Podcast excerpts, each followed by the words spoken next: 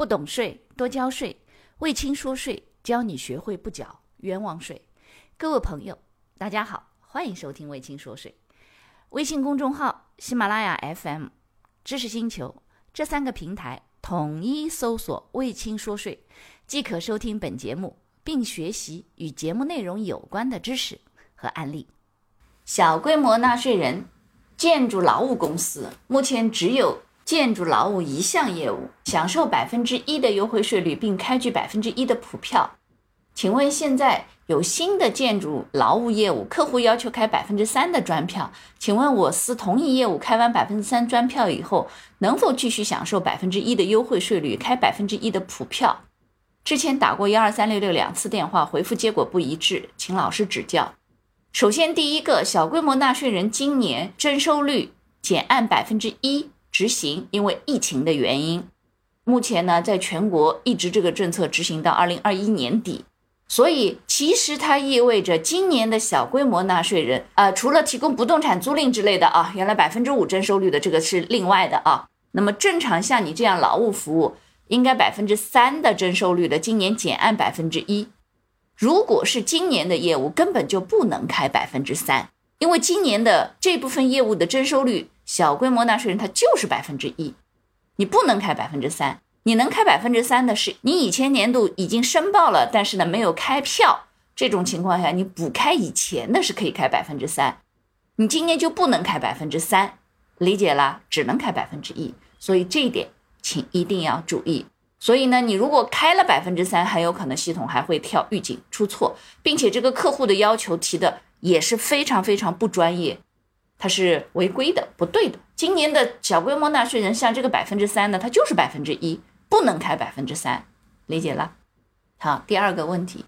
老师好，建筑劳务公司在深圳，项目地呢在广东省佛山市。以往建安劳务个税申报都按百分之零点四代征，现在税务局要求按五十二号文件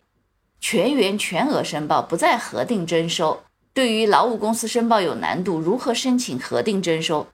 首先，第一个啊，如何申请核定征收和个人所得税的核定征收？对于建安劳务这一部分，本身就是深圳当地或者是广东省佛山市当地劳务公司，原则上来说，它有一个属地管辖的问题的，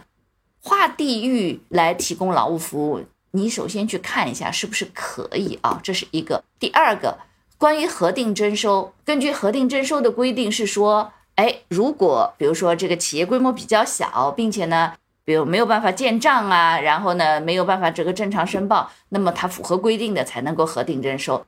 核定征收不是确定一定要给你的，而是你得要符合规定。那么就有一个，实际上建安的劳务公司是不是你们的规模实际上已经比较大了？这个都已经可能不是小规模纳税人了。那这种情况下，如果你还想要核定征收，税务机关不同意的时候，你是没有办法的。所以呢，第一呢，就是这个好好去咨询一下，就是当地的这个税务局主管的税务机关，对，因为什么原因，在这个政策，比如说省局要求的，在这个里头是不是还有一些其他的情况，比如说小的或者是管理不规范的，那这种情况啊，是不是可以核定征收？但有一个问题，如果你是一般纳税人的话。呃，核定征收的概率就很低了。为什么？一般纳税人的要求都必须是自己能够建章立制，对不对？这个财务的核算比较清晰完整的。那核定征收又是说我没有办法进行完整的这个核算，那这个就有个问题了。所以这一点你可能得要先去确定一下，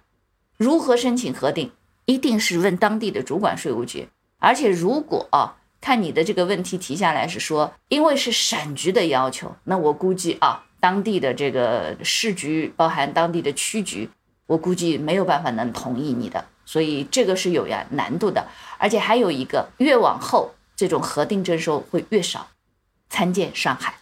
好，下一个，汪老师，如果年初有收入开票了，因为有协议无效退款，如果一年退款，当时开的票可以红冲吗？首先第一个，对方先要。在系统当中给你做一个红冲，然后你才能开红字发票。对方如果没有做红冲，原则上来说你是不可以自己开红冲。相当于说，对方如果已经入账了，对不对？或者抵扣了，结果呢后来在这个退还给你，那么要么他得把票交还回来，你才能红冲；要么就是如果对方是企业已经申报了，那么比如说在系统当中申报了，那么他需要给你一个做红冲的一个动作，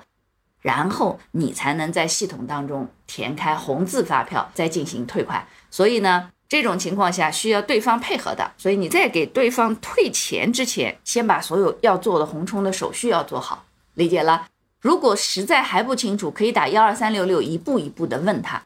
开着这个系统一步一步的问，他会指导你的。感谢你的收听，如果觉得我的课程对你有帮助，欢迎给我点个赞，并且呢，把这个课程可以转发给你的同学呀、朋友啊、同事啊，甚至老板，让更多的人了解和掌握税务的知识。不懂税一定多交税，所以听卫青说税，不缴冤枉税。